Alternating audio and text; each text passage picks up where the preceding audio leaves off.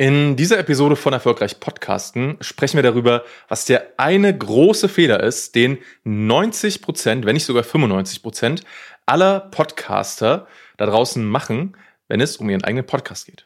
Und damit herzlich willkommen zu Erfolgreich Podcasten. Mein Name ist Stefan Schemming. Ich freue mich, dass du hier bist. Und lass uns mal direkt reinstarten in das Thema, denn ich sehe das leider sehr, sehr oft. Genau diesen Fehler, um den es heute geht, den sehe ich sehr, sehr oft. Und Du musst wissen, ich komme aus ungefähr zehn Jahren Erfahrung im Bereich Online-Marketing, ungefähr sechs Jahren, nee, stimmt gar nicht, mehr sogar, ich glaube acht Jahre. Ich habe 2014 meinen eigenen ersten Podcast gestartet, ähm, bevor das hier in Deutschland überhaupt äh, richtig groß und, und bekannt geworden ist. Und ich habe in dieser Zeit einiges äh, gelernt, viel Learning by Doing. Ja, ich habe sehr, sehr viel Zeit da reingesetzt, Dinge selbst für mich herauszufinden, wo ich mir vielleicht auch an mancher Stelle irgendwie eine Abkürzung hätte nehmen können und mir einfach das Wissen von Leuten, die schon einen Schritt weiter waren, hätten holen können. Aber ich habe sehr, sehr viel gelernt auf diesem Weg und sehr, sehr viel auch gesehen. Und diese eine Sache, die Leute immer wieder falsch machen, die ist folgende. Und zwar, es geht eigentlich schon damit los, dass viele Leute einfach so einen Podcast starten ohne sich wirklich groß Gedanken darüber zu machen. Ja, die sagen, ich starte jetzt einfach mal einen Podcast und mal gucken, was passiert.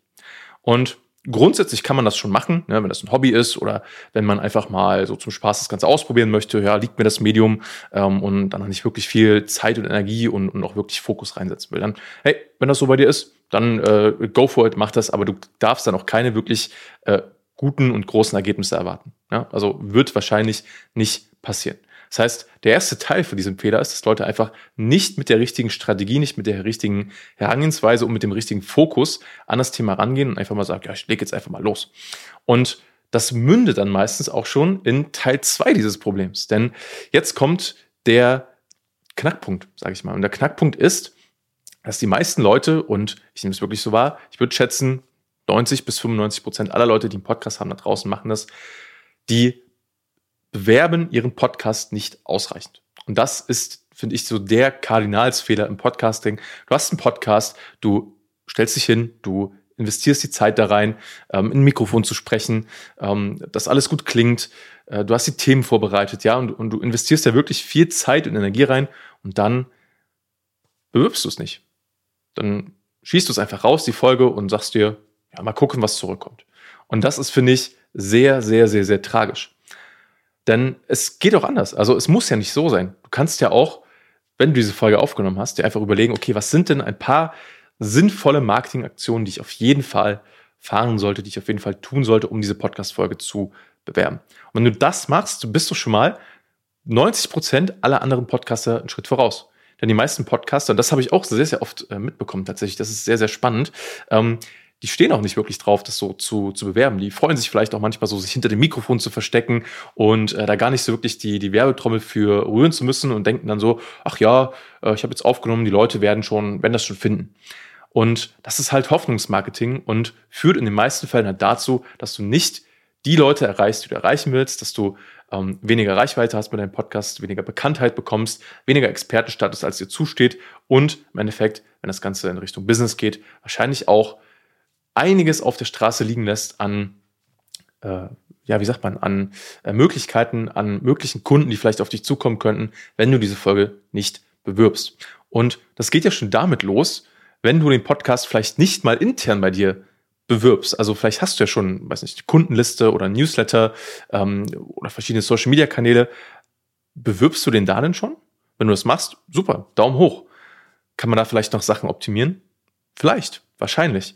Und die, die Sache ist halt die, dadurch, dass Podcasting ein langfristiges Medium ist, ähm, bringt es nichts, das Ganze wirklich so auf einer Tages- oder Wochenbasis zu betrachten. Also bringt schon was, aber vor allem bringt es was, das Ganze langfristig zu betrachten. Ja, das heißt, dir zu überlegen, okay, von heute an bis in zwölf Monaten, wie sieht denn meine Strategie aus? Wie ist denn mein Plan? Wie sorge ich denn dafür, dass regelmäßig neue Hörer und neue Hörerinnen auf meinen Podcast aufmerksam werden und sich da so ein gewisses Momentum aufbaut?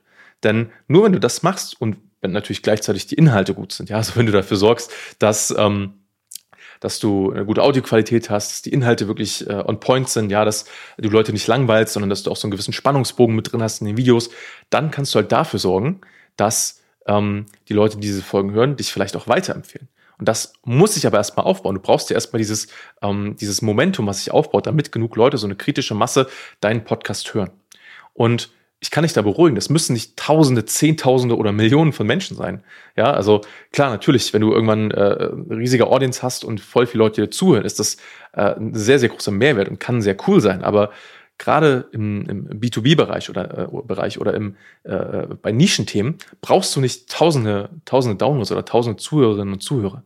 Ja, es reicht schon viel, viel kleiner. Wichtig ist nur, dass du die richtigen Leute erreichst. Und ich finde, es ist fast schon eine Straftat, wenn Leute ein tolles Business haben, ähm, einen tollen Außenauftritt haben, mh, hm, vielleicht sogar schon einen tollen Podcast haben, aber diesen Podcast dann einfach nicht ordentlich und nachhaltig bei sich in ihre Marketing-Roadmap einbinden. Und das ist der eine große Fehler.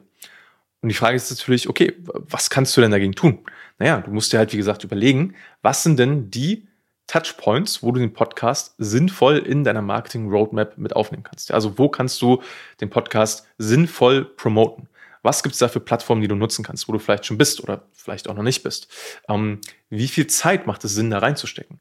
Ja, wie viel Zeit solltest du da rein investieren, um deinen Podcast zu, zu bewerben? Welche Maßnahmen machen denn für dich vielleicht überhaupt Sinn oder vielleicht auch gar keinen Sinn? Das sind ja alles so Fragen, die du vielleicht mal stellen solltest, um zu schauen, okay, wie kann ich denn meinen eigenen Podcast dann bewerben und weiter pushen? Ja, das heißt, um das Ganze nochmal zusammenzufassen, die zwei wichtigen Punkte sind Nummer eins.